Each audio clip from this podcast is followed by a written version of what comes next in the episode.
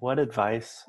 I'm asking for a friend. This is not for me, but someone who Uh-huh. is famously shy.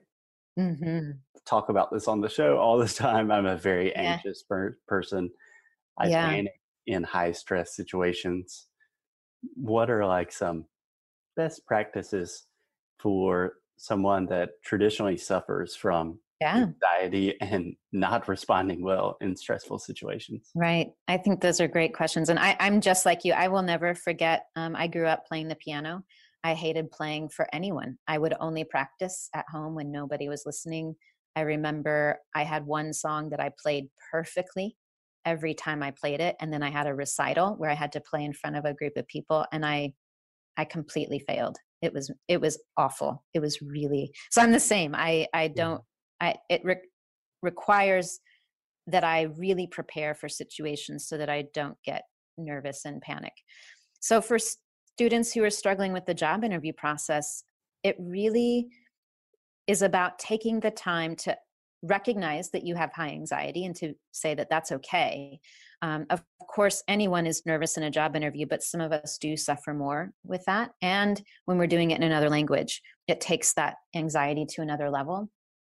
I think a lot of students, when they're preparing for a job interview, they start Googling, um, trying to find information about how they should answer specific questions. They read things online. Maybe they listen to some, you know, podcasts or something. um, so they do all of that, but they don't actually, that's not preparation. That's research. right. It's not preparation. Preparation is saying, okay, here's how I could answer this question. I'm going to imagine, I'm going to create my answer to that question. And then I'm going to practice it out loud. I'm not just going to think about it. Again, a lot of students just think about things and they think, okay, I would say this or I would answer the question this way, but they never physically practice answering it Right. thinking about it isn't enough. You have to physically practice answering it. And of course, there's a lot of advice online that says stand in front of a mirror and watch yourself answering questions. That's great. At least you're saying something out loud. But I would take it a step further and say, take a question like, tell me about yourself, prepare your answer, practice saying it out loud, record it, listen to it, and see what you think the first time you listen to it and the first time you answer that question, I'll be honest, it's probably not going to be great. You're going to hear yourself. You're going to have that high anxiety. You're going to hear all the mistakes that you've made. You're going to hear your accent and think maybe your accent's too strong. There's a lot of responses that we have that first time.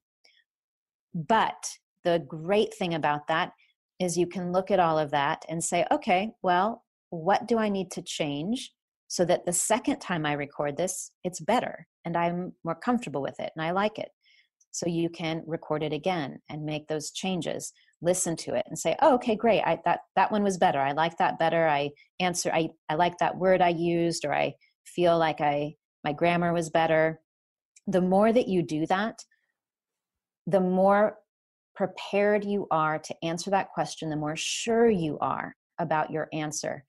You've also um, through that process of repetition, you have locked those words and your answer into your mind so that when you're in a higher stress situation, like the real interview, you're not as likely to lose those words. Those words will be there for you when you need them to answer that question. Right. Then I think with all of that, I'm also a huge advocate for breathing. it's really important to breathe. Yeah, don't forget to breathe. Yeah, take some deep breaths. Um, I always tell my students in the course the best way to breathe when you need to calm down is to imagine that you're smelling something beautiful. So whether it's um, you know someone walks into a room with your favorite perfume or cologne and you just take this deep breath to appreciate the smell or you walk into your grandma's house and she's making fresh bread or your favorite pasta sauce like when you walk into a room and you have that experience you take this really deep breath in to enjoy all of that and appreciate it and it calms you down and that's the best best way to breathe when you're Yeah. feeling anxious Yeah. In through your nose, yep through your mouth. exactly Yes. Yeah. I'm a Mhm. big advocate for breathing I have a lot of situations where I forget to breathe and I yeah. wonder why I am panicking. And right. because there's no oxygen going to right. my lungs. Right. And when you have that oxygen, it also clears space in your mind. It relaxes your mind a little bit.